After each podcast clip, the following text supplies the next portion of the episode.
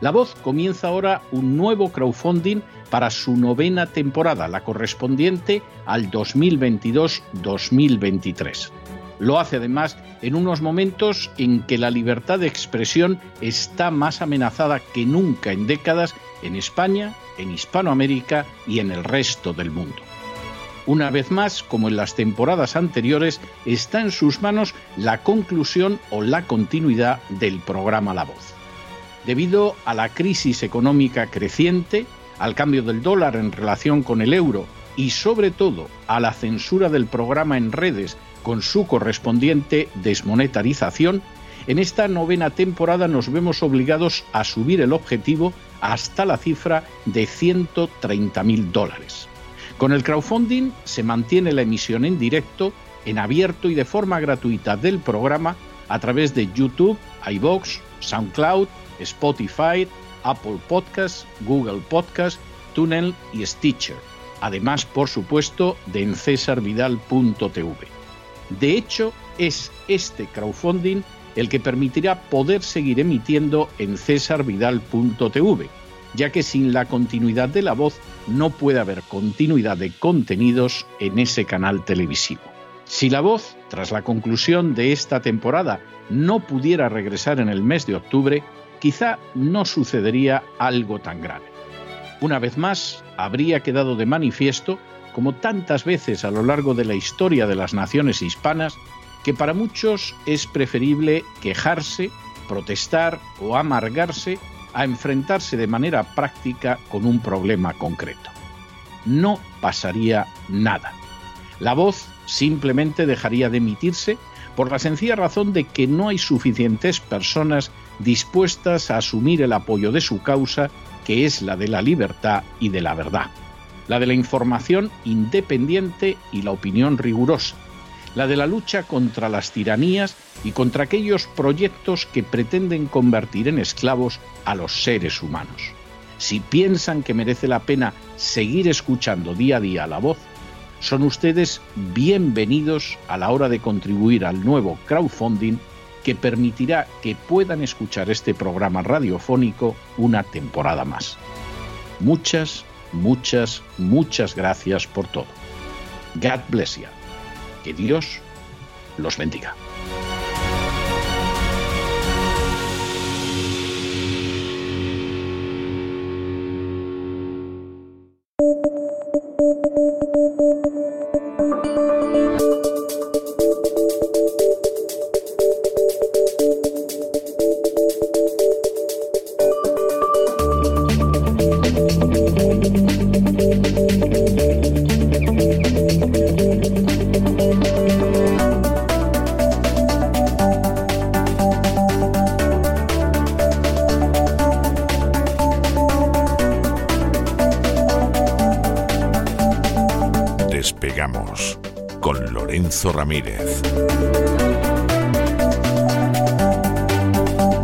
Corremos raudos y veloces hacia nuestro avión, atravesamos el umbral, nos tiramos de sobre los asientos, nos abrochamos los cinturones, eso sí, despegamos y nos elevamos por los aires hasta alcanzar nuestra altura y nuestra velocidad de crucero. Hola de nuevo, Lorenzo, ¿qué tal estás? Buenas noches, María Jesús. Aquí estaba, que digo, bueno, hoy que no estamos haciendo nada, vamos a ver si volamos un rato, ¿verdad? En el despegamos diario. ¿Cómo se echa de menos? ¿Cómo se echa de menos a César hacer esto? Tiene otro arte. Se me enfada mi mujer al final, ¿eh? Estoy más tiempo contigo que con mi mujer. Eh, por eso de vez en cuando le echo flores también de forma gratuita. Eh. Eso tienes que hacerlo siempre. Luego no me escucha, ¿eh? Luego no me escucha, dice, ya tengo suficiente, ¿no? Contigo todo el día, como para encima luego ponerme... Hazme un resumen, te dirá. un resumen. Hoy vamos a comenzar ampliando un tema que comentamos en el despegamos de ayer y que es vital para comprender lo que está ocurriendo en el, en el mercado petrolero mundial. Hoy vamos a hablar mucho de energía y cuándo no, ¿verdad? Dirá alguno. Debido a esas sanciones europeas a Rusia, dijimos que India estaba comprando el crudo siberiano con descuento. Hay mucha gente que se ha sorprendido de esto unos 35 dólares aproximadamente, y sobre todo que una parte de esos barriles iban destinados a sus refinerías para el de allí ser enviadas a Europa para utilizar este gasóleo, este diésel como combustible. Esto, mm, en líneas generales, ¿no? Es lo que comentamos ayer. Y hoy vamos a detallar cómo está sucediendo esto, la letra pequeña que hemos conocido por un informe elaborado por RBC Capital Markets, entidad que ha abierto de alguna manera la caja de los truenos, al poner negro sobre blanco en una cuestión que una vez más demuestra que es que no se le pueden poner puertas al campo. Es que si un país necesita materias primas, las conseguirá, como sea. Aunque eso implique saltarse sus propias sanciones y lo más grave, ¿no? Presionar aún más sobre la inflación, castigando así a los hogares y a las empresas, ¿no? India no solía comprar mucho petróleo a Rusia, hasta ahora, que ha visto cómo se puede llenar eh, sus reservas y sobre todo hacer negocio a costa de la suicida política de la OTAN en Europa, seguida a pies juntillas por unos gobernantes que sirven a otros intereses muy distintos a los nacionales, ¿no? Mira, para que te hagas una idea, María Jesús, el año pasado, por estas fechas, India estaba comprando 90.000 barriles diarios de petróleo a Rusia, 90.000, que puede parecer mucho, pero claro, no es tanto si lo comparamos con lo que está comprando ahora. Ahora está comprando 600.000 barriles diarios. ¿Mm? Madre mía. multiplicar por más de seis veces la cantidad, ¿no? Claro, al decir nosotros, a decir Occidente, oye, no te compramos, Rusia toda esa producción la tiene que sacar y si tienes que sacar la misma producción y tienes menos clientes, tienes que hacer un descuento. India se aprovecha de ello. Entonces, además de satisfacer su demanda interna, India, eh, pues hay mucha gente que no lo sabía, ahora lo descubre, es una potencia además en la actividad de refino del crudo. Hay mucha gente que ya mm, meses, incluso años, diciendo que el diésel se acababa, que era un problema, que de hecho algunos piensan que esta crisis está siendo provocada para generar precisamente un cambio en la demanda. Yo mm, sigo pensando que eso, aunque pueda tener eh, algún fundamento, yo creo que es algo exagerado. Pero esta actividad de refino la hacía fundamentalmente también Rusia. Entonces, claro, si establecemos sanciones a Rusia, si la apartamos del juego, si no le dejamos jugar con nosotros, bueno, pues pone al país eh, oriental, en este caso a la India, en, en una situación envidiable. Porque puedes tener la materia prima con descuento y luego refinarla es decir, convertirla en combustible y venderla en el mercado occidental al precio del mercado occidental, un negocio redondo. Entonces India se está convirtiendo de facto en el centro del refino para Europa. Mucha gente que piensa que India es un país subdesarrollado, que no cuenta nada, uno coge cualquier informe de perspectivas para los próximos 10, 15, 20 años y se ve que India va a ser una potencia económica mundial. Evidentemente tiene mucho camino por recorrer, tiene una serie de desigualdades, tiene problemas institucionales, Efectivamente es así, pero claro, mm, estamos generando en estos países del primer mundo, estamos generando el caldo de cultivo para que nos adelanten por la derecha y por la izquierda. Mm. Hay que tener en cuenta además que India, para hacer un apunte, también tiene la bomba atom tiene armas nucleares, ojivas nucleares. Eh, sí, bueno, como comentábamos antes en el, en el boletín, ¿no? Si el, mm. problema no es que un país quiera tener la bomba nuclear, el problema es que hay otros que la tienen ya. ¿no? Y entonces, claro, si hay algunos que la tienen ya, pues eh, precisamente los que tienen las armas nucleares son a los que no se les invade su territorio, etcétera, etcétera. Con lo cual el incentivo es aún más elevado, ¿no? Para que esto sea así, ¿no? Esta escala, esta escala ¿no? Que se ha producido, eh, pues desde prácticamente, ¿no? Desde que se inventó, desde aquel proyecto, ¿no? Que inventó el, o que descubrió, mejor dicho, ¿no? El, el, el uso de la energía nuclear para la guerra, ¿no? Eh, el informe este de RBC Capital Markets nos está diciendo que para comprar diésel de India, pues eh, Europa va a aumentar los costes en Europa porque evidentemente es más elevado el coste de enviar combustible desde el país asiático que hacerlo por tuberías desde las refinerías rusas, sobre todo si estamos hablando de que hay posibilidad de embargo. Entonces, la consecuencia no deseada, confiemos en que no, no deseada, es que Europa está importando la inflación a sus propios ciudadanos comprando ese crudo refinado de India, ¿no? Claro, porque el petróleo que no vende Rusia y Europa se lo vende Asia en abril, el último mes para el que hay datos, Asia ya superó a Europa como el mayor comprador por primera vez. Esta brecha se va a ampliar mucho progresivamente, según se vayan conociendo datos de mayo, de junio, porque se habla mucho de China, pero es India realmente la que está aprovechando esta coyuntura, porque no tiene que guardar tantos remilgos con Estados Unidos, porque China está enfrentada con Estados Unidos, pero China no se moja mucho con el tema de Rusia. Es más, intenta hacer parecer que está cumpliendo las sanciones, aunque sea de tapadillo. Sus grandes multinacionales no han dicho que van a seguir trabajando con Rusia, pero las pequeñas y medianas sí. Tampoco hay un apoyo explícito, más allá de decir que hay que alcanzar la paz. Hay muchos que pensaban, decían, bueno, pues en cuanto Rusia eh, eh, intervenga en Ucrania y la OTAN imponga sanciones, China va a salir y va a defenderlo. No, esto es la real política, esto es otra cosa muy distinta, ¿no? Entonces, las refinerías de India, como digo, que es el tercer mayor importador y consumidor de petróleo del mundo, han estado comprando mucho crudo ruso a través de licitaciones al contado, ¿no? Aprovechando los bajos precios que le ofrece Moscú. El petróleo de los Urales de Rusia, que es la referencia, se está cotizando unos 95 dólares el barril, y el Brent, que es la referencia en Europa, cuando siempre que se habla del precio en Europa es el Brent y en Estados Unidos el West Texas, están en los entornos de los 120 dólares, ¿no? Entonces, India está comprando cantidades récord operando sus refinerías por encima de su capacidad nominal, es decir, cuidado porque puede haber accidentes en refinerías. Esto lo digo porque luego habrá alguno que dirá, ¿veis? ¿Veis cómo quieren destruir las refinerías para crear una crisis artificial? Si la han creado la crisis artificial, claro que la han creado, pero no se hace así. ¿eh? Están operando al máximo de su capacidad, por encima incluso decía RBC Capital Markets, así que cuidado porque puede haber, insisto, accidentes para enviar gasolina y diésel a Europa. Bueno, yo no sé si tú conduces, María Jesús, pero ir a la gasolinera es, eh, no sé, yo me pongo a llorar según me estoy acercando ya, unos sudores fríos en, el coche. Alguno me ha dicho, oye, mm, no sé, plantéate ir en bicicleta. Digo, ya lo que me faltaba, ¿no? Ir también en bicicleta. Yo pues tengo la suerte o la desgracia de no tener carné y ese mal no lo, no lo estoy sufriendo. No tienes carné tú, no tienes carné, no, no le mangabas ¿no? de pequeña el coche a, nadie, ¿no? Ni la tarjeta de crédito para ir a, discotecas light. Yo conozco a uno que sí y ahora hace, un, hace una sección diaria en un programa de radio que se llama Despegado. Ay, todo se sabe. no están funcionando las presiones desde Washington para que el primer ministro indio, que este se pone de perfil, podría ser egipcio perfectamente, eh, Narendra Modi, eh, deje de abrir los brazos a Putin. Está ahí a ver si me manejo en un sitio, si me pongo en el otro. La verdad es que se espera, según estimaciones de Refinitiv, se espera que los flujos de crudo ruso a India alcancen eh, pues los más de 3 millones de toneladas métricas en mayo, que estamos hablando de nueve veces más que en el mismo promedio del año pasado, ¿no? Nueve veces más.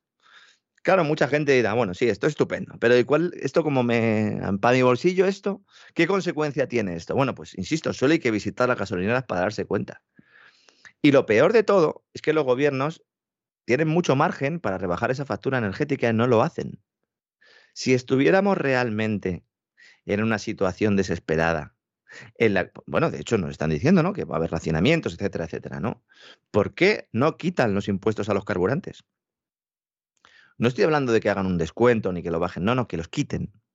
Mm, pues sí, claro, igual que el tabaco, porque no se lo quitan. Bueno, claro, el tabaco alguno dirá, bueno, el que quiera fumar, que fume, pero en, este caso no, aquí lo que estamos diciendo es que hay una crisis energética, la versión oficial dice que es por culpa de Putin, pero bueno, hay un incremento del precio de las materias primas, coste energético, además hemos renunciado a uno de nuestros principales clientes, no lo voy a explicar, lo hago todos los días, y que esto tiene un efecto, un impacto en la inflación. Bueno, pues si ustedes quieren que ese impacto sea menor, porque además estamos en un, momento de emergencia en el que nos piden solidaridad, bueno, pues quiten los impuestos.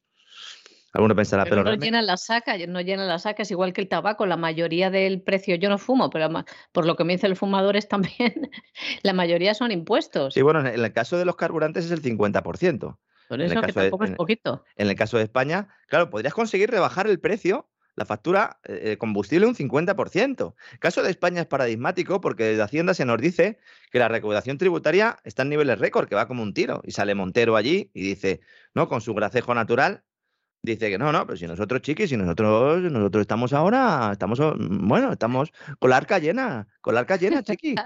Estamos ingresando, estamos ingresando, chiqui. Efectivamente, nunca. Claro, ingresan para luego ponerse coches oficiales, perdona que te interrumpa, claro, ellos ingresan para sus coches, para ponerse ordenadores nuevos, para subirse los sueldos. Pues ya está, claro, que están ingresando. Tienes ingresos récord y a pesar de todos esos gastos que estás comentando tú, no te da para pagar pensiones y tal y tienes que andar emitiendo deuda pública. Claro, es que ese, es el objetivo, ¿no? Entonces dicen, oiga, yo, ustedes tienen la recaudación, es que se dice rápidamente, ¿eh? es la recaudación más alta de la historia en estos momentos. Bueno, pues entonces, por emplear su mismo lenguaje, habría margen, ¿no? Para retirar, aunque fuera temporalmente, los impuestos a los combustibles. En España, cada año el gobierno recauda más de 20.000 millones de euros de impuestos que graban los carburantes, el impuesto especial de los hidrocarburos y el IVA. En lugar de eso, ¿dónde se pone el foco? En los 20 céntimos, en el descuento de 20 céntimos, que para, todos los que nos escuchan fuera de España, en España pues el gobierno ha decidido como medida estrella decir, bueno, vamos a aplicar una rebaja de 20 céntimos en el litro de gasolina y en el diésel. ¿Y esto cómo se hace? Bueno, esto las gasolineras que adelanten esos 20 céntimos y luego ya nosotros, si eso, ya se lo pagamos, ¿no? El Ministerio de Hacienda obliga al establecimiento a hacerse cargo de la rebaja, aunque la gasolinera solo tendría que reducir el importe en 5 céntimos, es decir, los 15 restantes correrían a cargo de las arcas estatales, es decir, de todos los contribuyentes. Esto nadie lo piensa, pero en realidad es un pago diferido, como el despido de Bárcenas. Entonces, esto supone que en la práctica las gasolineras financian la ayuda prometida por el gobierno a los conductores sin que Hacienda ponga un euro. Este es el plan de choque, la, medida estrella del plan de choque, ¿no? ¿Qué pasa? Que hay marcas bajo coste en, pequeños emprendedores que tienen una gasolinera, que no pertenecen a las grandes, a CEPSA, ni a BP, ni a Repsol, que ofrecen precios bajos, de hecho han tenido mucho éxito en los últimos tiempos, evidentemente si escala el precio del carburante, pues hay gasolineras low cost, que renunciando a buena parte del margen, pues pueden ofrecer precios competitivos. ¿Qué pasa? Que ese margen es inferior a los 5 céntimos por litro, con lo cual la ayuda del gobierno, ¿qué es lo que hace? Obligar a cerrar a estas gasolineras. ¿Y a quién beneficia? A Repsol, a Cepsa y a BP.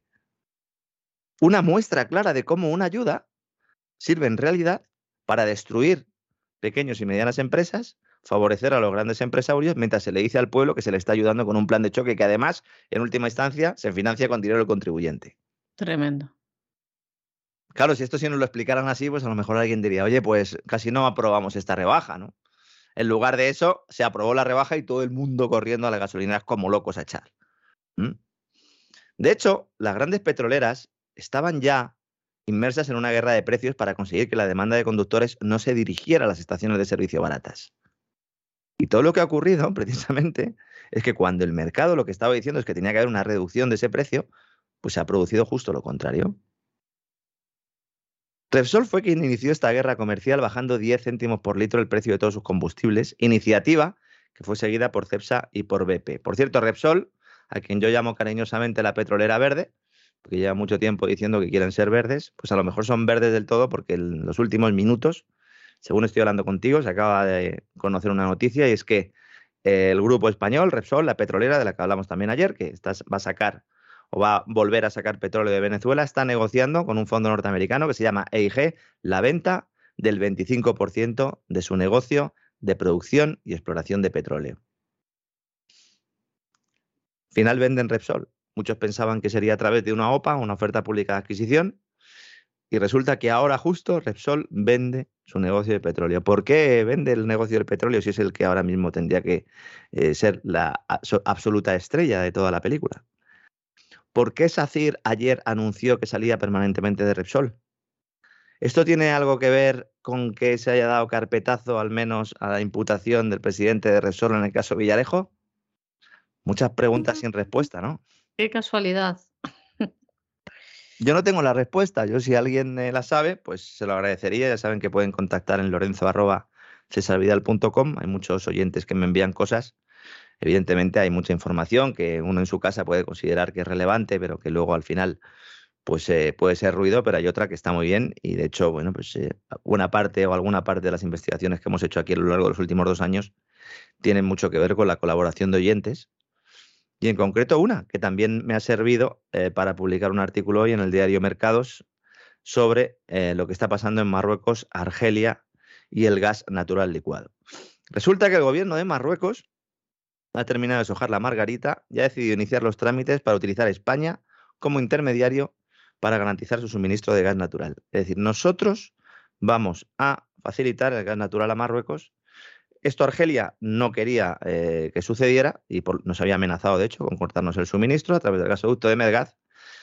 Y Argelia puso una condición, sobre todo después de que se descubriera un correo electrónico de Teresa Rivera, de la ministra, en el que pues se anticipaba que iba a abrir el gasoducto del Magreb, que es el que se cerró el pasado octubre y es el que pasaba por Marruecos, traía el gas argelino a España a través de Marruecos, Marruecos tenía que pagar un canon, Argelia y Marruecos, como todos sabemos, no se llevan bien, en octubre se cierra ese gasoducto y ahora lo vamos a abrir en sentido inverso para llevar gas desde España a Marruecos.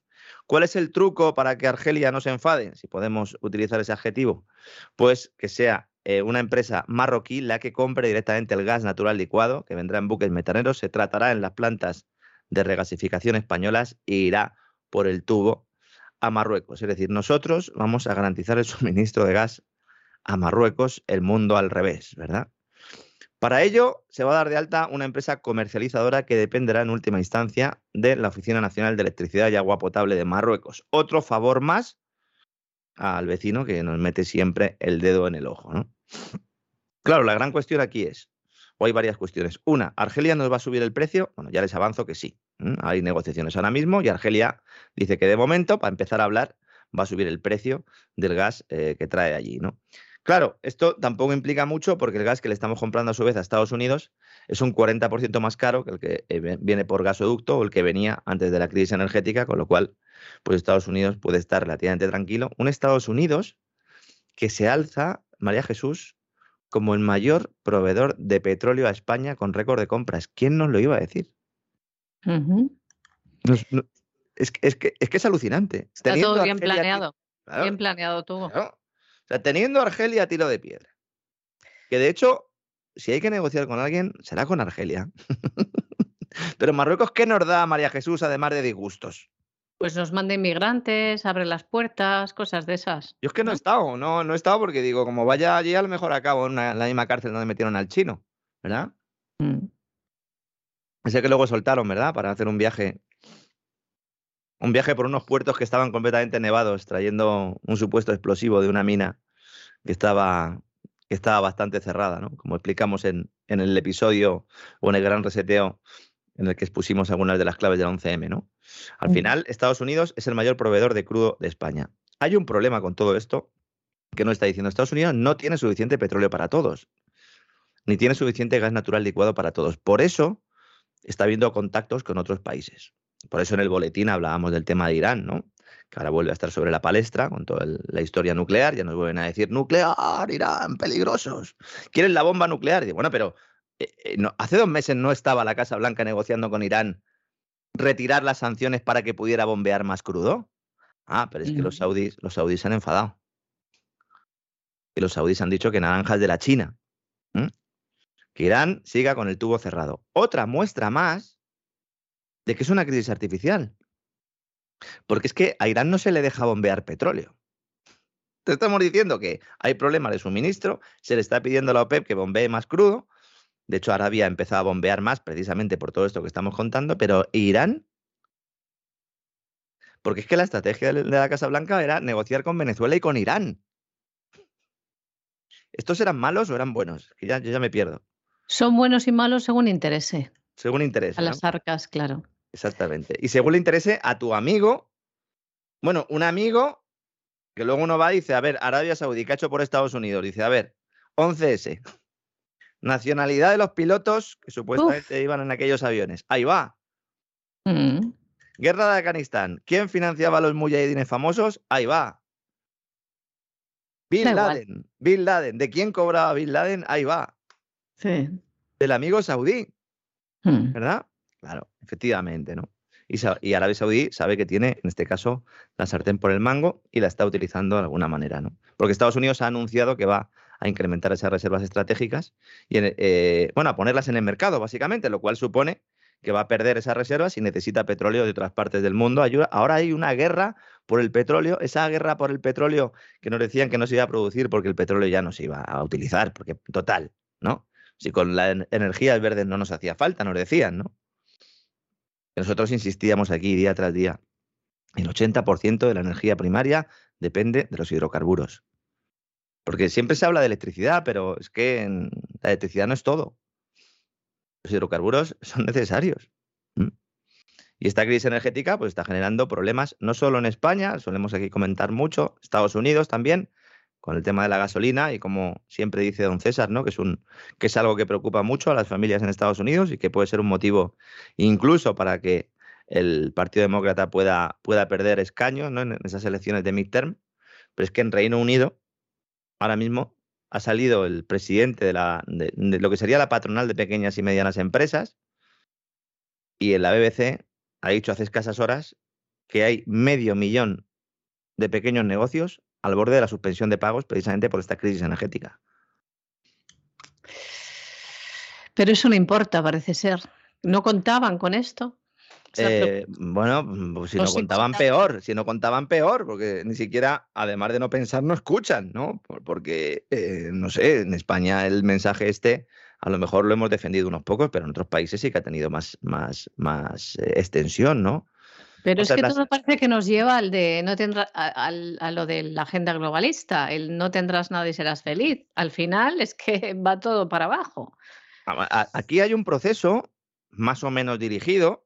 Yo creo que podemos todos estar de acuerdo en el proceso, aunque unos consideren que está más dirigido y otros menos dirigido, para ir poco a poco laminando lo que es a los autónomos, a las pymes, pequeños emprendedores, ¿Por qué? Porque es mucho más manejable un sistema en el que haya pocas empresas y que dependan de alguna manera del privilegio estatal. Y esto ha sucedido con el tema de las petroleras, que estábamos comentando aquí. Ahora Repsol vende el 25% de su negocio de crudo a, este fondo estadounidense. ¿Para qué? Pues nos está diciendo en la comunicación que acaba de enviar a la Comisión Nacional de Mercado de Valores para hacerse verde y resiliente e inclusiva. Es decir, para trincar dinero público de la burbuja eh, de la calentología. Es en eso lo que están.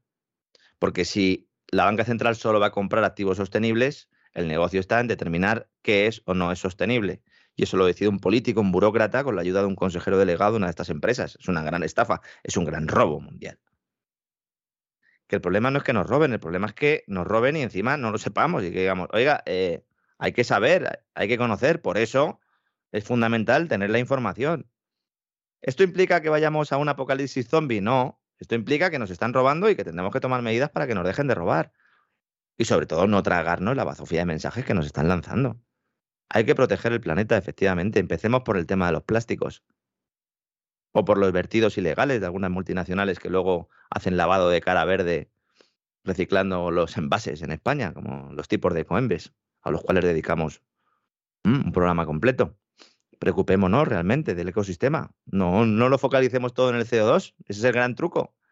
Focalizarlo todo en el CO2 es el truco para utilizarlo de forma política, ¿no? Por eso tenía mucha razón eh, Trump cuando dice a los del Acuerdo de París que no quería estar dentro de ese grupo. De la misma manera que hay que preocuparse por las pandemias y por la salud, pero no darle todo el poder a la Organización Mundial de la Salud de un tipo, que es la Fundación Bill y Melinda Gates, que se dedican desde hace décadas ¿no? a vacunar eh, personas en el tercer mundo de forma indiscriminada con no se sabe qué, intereses ocultos. Entonces, eh, como siempre digo, la información, ¿no? Ahora mismo hay mucha gente que dice, bueno, una tasa de inflación del 7, del 8, del 9% es grave, pero todavía no se puede hablar de hiperinflación. A ver, las pequeñas y medianas empresas, y los hogares también, están superando realmente posiblemente el doble de la tasa de inflación que nos están diciendo oficialmente. En el caso de las pequeñas y medianas empresas es fácil verlo porque solo hay que analizar los precios de la producción. En lugar de la cesta de la compra, cuando se habla de inflación siempre estamos refiriéndonos al IPC, a la cesta de la compra, que es también otro engendro burocrático, porque hay unos señores que dicen, estos son los bienes que hay, se ponderan de determinada manera y ya está. Hay que mirar los precios de la producción. Porque si miramos los precios de la producción nos damos cuenta de que entonces ya sí que el problema es gravísimo. Porque esos precios de la producción van a provocar que al final se tengan que trasladar al precio final y por el camino se queden muchas empresas. Klaus Schwab en su libro COVID-19 The Great Reset ya plantea este escenario y él dice que esto es una consecuencia inevitable de la cuarta revolución industrial. Si fuera una consecuencia inevitable de esto, no tendría que haber sido forzado ni impulsado desde los poderes públicos. ¿no? Parece que hay un intento como de manejar una tendencia que existe para que cada uno pueda sacar la, mayor tajada. ¿no? Si empiezan a quebrar empresas de forma, brutal, de forma masiva, como nos está diciendo, insisto, el presidente de la patronal de pymes de Reino Unido, que esto no lo, no lo he leído en algún blog extraño, es la BBC. Estamos hablando ahora mismo que según los datos de la Oficina de Estadísticas Nacionales oficiales de Boris Johnson, vamos a hablar de Boris, que ha salvado el matchball, hay dos millones de pequeñas empresas de Reino Unido que tienen menos de tres meses de efectivo en reservas para apoyar sus operaciones. Menos de tres meses de efectivo. El 10% de ellas, son unas 200.000, están en grave peligro de quiebra. Y luego hay otras 300.000 que solo les quedan una semana de efectivo. Esto implica que estamos a las puertas de una crisis financiera. Hay mucha gente que dice no puede haber una crisis financiera porque hay exceso de liquidez. Nosotros aquí le hemos contado muchas veces que ahora mismo la situación del dinero en el mundo es como una piscina que se ha desbordado hay mucha liquidez y hay tanta liquidez que ya se desborda y que ya no cumple su función, pero no nos podemos bañar porque es que nos caemos. De la, liquidez que hay alrededor nos caemos. Ni siquiera nos podemos acercar a la piscina. Y entonces la Reserva Federal fundamentalmente está drenando esa liquidez todos los días, el mercado repo inverso, metiendo una manguera y sacando ese agua, ¿no? Entonces, mucha gente dice, no puede haber crisis de liquidez porque lo que hay es exceso de liquidez. Hay que diferenciar bien. Esto es como lo de Hacienda, ¿no? Que unos son más que otros, ¿no? toda la liquidez que sobra la gestionan unos pocos. A, a los pobres mortales no nos llega nada. Por el, el, efecto cantillón que contaba el economista, ¿no? Que cuando uno hace una expansión monetaria, cuando crea dinero de la nada, que es lo que hacen los bancos centrales, es como si uno estuviera echando miel, ¿verdad? En una estructura. Entonces, si tú echas miel sobre una estructura, la miel se va quedando en las partes superiores de la estructura, ¿no? Va cayendo algo debajo, pero lo mollar se queda arriba, ¿no? Es una sustancia viscosa, se va pegando progresivamente y al final se queda arriba, ¿no? Pues este efecto cantillón, esto es lo que pasa con la liquidez. ¿Y quién está arriba en esa estructura? Que vamos a decir, por ejemplo, que tenga forma piramidal. Pues quienes están arriba son precisamente los bancos, las gestoras de inversión, los sospechosos habituales que llamamos aquí, los JP Morgan, BlackRock, Goldman Sachs, etc. Entonces a esto sí que les sobra la liquidez. Y esta liquidez se ha dirigido a la bolsa de Estados Unidos fundamentalmente y por eso la bolsa de Estados Unidos ha estado subiendo al mismo ritmo que la liquidez. Pero esto no implica que las pequeñas y medianas empresas tengan liquidez. Estamos viendo que no es así. Porque ahora estamos cogiendo los datos de Reino Unido, pero todos los días contamos que está pasando también en España. En el caso de Estados Unidos, el problema está saliendo por otra vía y es que las familias ya están empleando eh, tarjetas de crédito para eh, consumo habitual, es decir, para comprar comida, etcétera, etcétera la demanda eh, está dependiendo mucho a la del crédito, que ese es un indicador que dice que ya estamos, ya estamos muertos. Es decir, cuando ya tienes que comprar la comida a crédito, es que queda poco, ¿no? Para que haya una, una crisis financiera. Y cuando se produzca esta crisis financiera, entonces nos dirán que de alguna manera es culpa nuestra, o culpa de Putin, o culpa de quien sea, y entonces volveremos a hablar de reestructurar bancos, etcétera, etcétera. Esto hace que mucha gente piense, pero entonces tengo que sacar mi dinero del banco. Y hoy que está don Roberto Centeno, voy a aprovechar, ¿no? Porque él tiene una opinión sobre esto y yo otra. La, hemos expresado en, alguna ocasión. Él hmm. considera que hay que sacar este dinero. Sí. Y yo lo que considero, lo que apunto es que cuidado con sacar el dinero, sobre todo si en el futuro uno quiere volver a utilizarlo. Me explico. Si uno saca dinero del banco y luego hace una compra en efectivo por una cantidad importante, va a ser perseguido por Hacienda y tiene que demostrar el origen de ese dinero. En principio no habría problema porque uno cuando saca el dinero, pues tiene un justificante, ¿no? De que lo ha sacado, ¿no? Pero cuidado, porque eh, hay mucho amigo de lo ajeno que aprovecha estas coyunturas para atracar domicilios y llevarse ese dinero. Entonces, lo que hay que preguntarse es, en el, en el banco no sé si está seguro mi dinero, en mi casa lo está, si lo puede estar, perfecto. Yo siempre recomiendo tener una cantidad de efectivo por si pasa algo. Es decir, el último, hace una semana a mí mismo me pasó que yo la hipoteca la tengo, lo he dicho también en alguna ocasión con ING, y tengo ahí el, mis gastos diarios, los tengo ahí con ING, fui a echar gasolina y la aplicación de ING se cayó en toda España durante unas horas y no tenía, no podía pagar. Entonces, para esos casos, evidentemente, tienes que tener efectivo. También si quieres pagar efectivo y quieres usar el efectivo porque consideras que es una herramienta de libertad, lo cual también comparto y defiendo y lo he hecho en muchas ocasiones. Pero cuidado con sacar grandes cantidades. De ir con un maletín al banco, cuidado, porque esto tiene también sus riesgos. Dicho esto, una crisis financiera no implica que se vaya a perder los ahorros.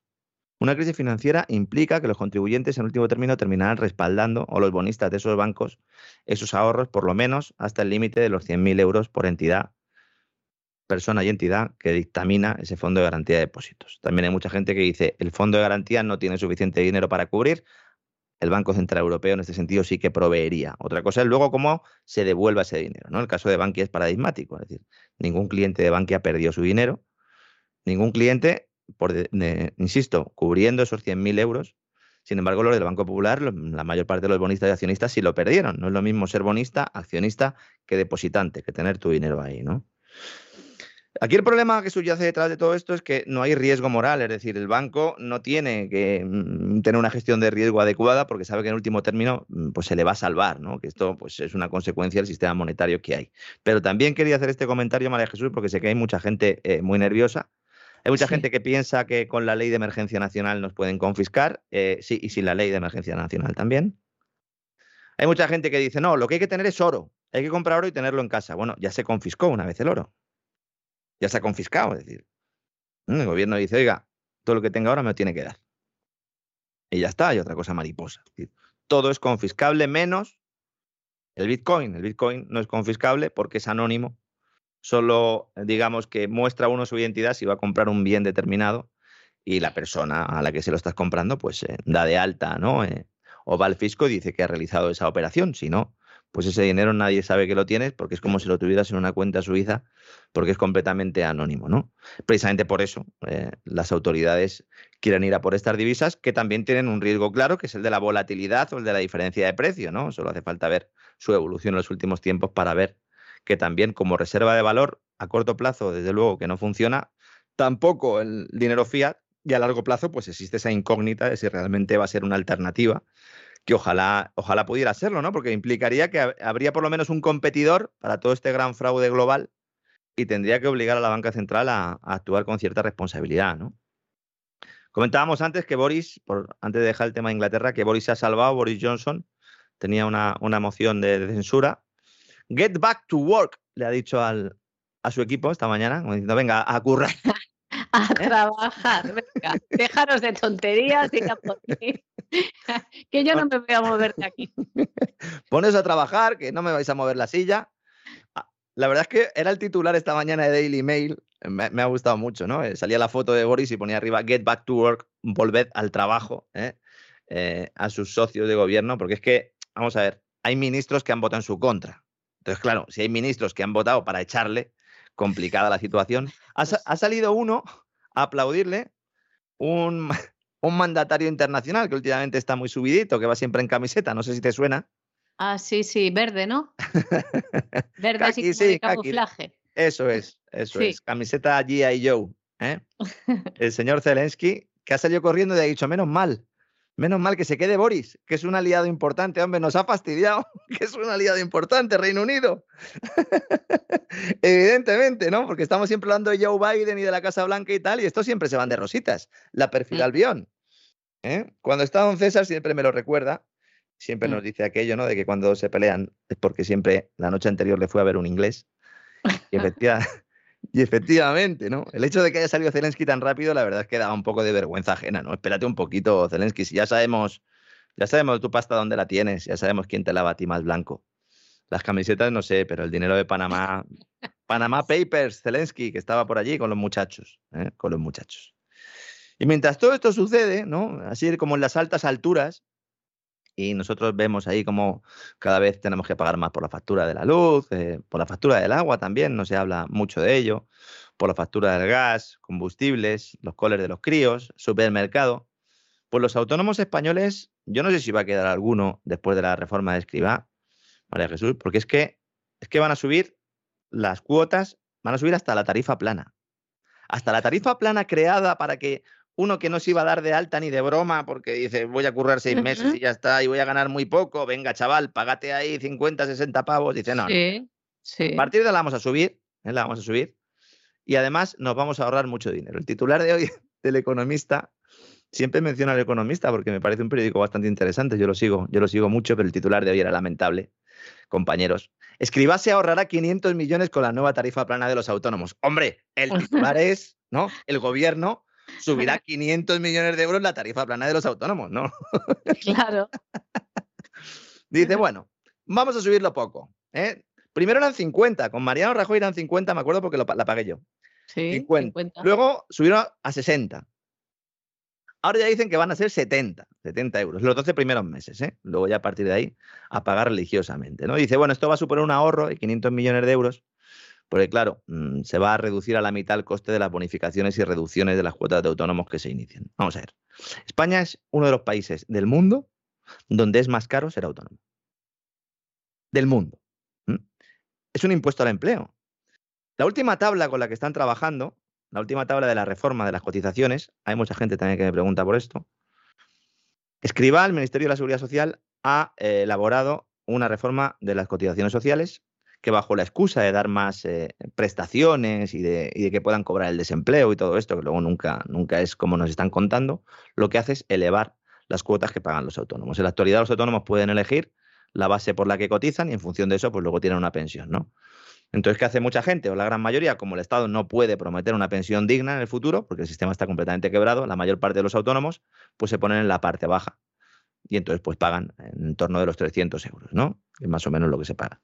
Problema que hay algunos autónomos que ganan muy poco Y entonces, claro, si lo mínimo que tienen que pagar son 300 euros, pues eh, prácticamente les sale lo comido por los servidos y no pueden emprender actividad. Entonces, hay una regla dentro de la seguridad social no escrita que dice que si tú no alcanzas el salario mínimo interprofesional, pues no tienes que darte de alta autónomo, ¿no? Digo que no es escrita porque realmente sí te tienes que dar de alta, pero bueno, hasta ahora la seguridad social ha hecho la vista gorda. Ahora, a partir de ahora, no va a ser así. De hecho, la, nueva, la última tabla con la que están trabajando para la reforma contempla aplicar cuotas mensuales de 250 o 270 euros a dos autónomos cuyos ingresos no alcancen el salario mínimo. ¿Cuánto es el salario mínimo? 1.125 euros brutos mensuales. Estamos hablando de que la cuota supone casi una cuarta parte, una tercera parte, para ser más exactos, no, una cuarta parte del coste. Es decir, tú tienes unos ingresos y tú pagas una cuarta parte de esos ingresos en una cuota a la seguridad social por una promesa eh, vaga de servicio. ¿no?